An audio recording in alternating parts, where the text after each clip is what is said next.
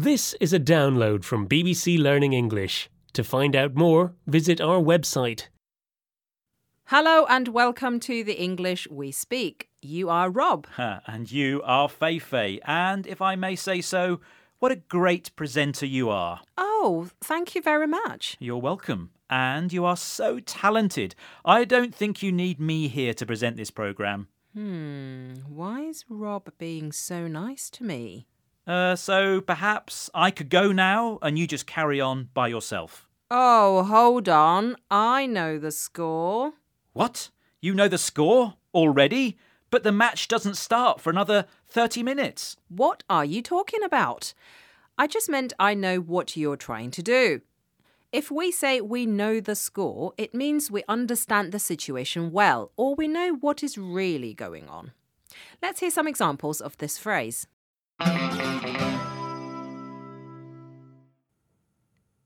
You know the score. You can't leave work until you've finished all your tasks. I think she knew the score. She didn't have the right grades to get into university.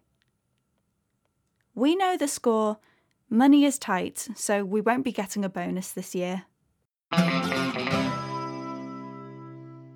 In this program from BBC Learning English, we're using the phrase know the score, which means we understand the situation or we know what is really going on.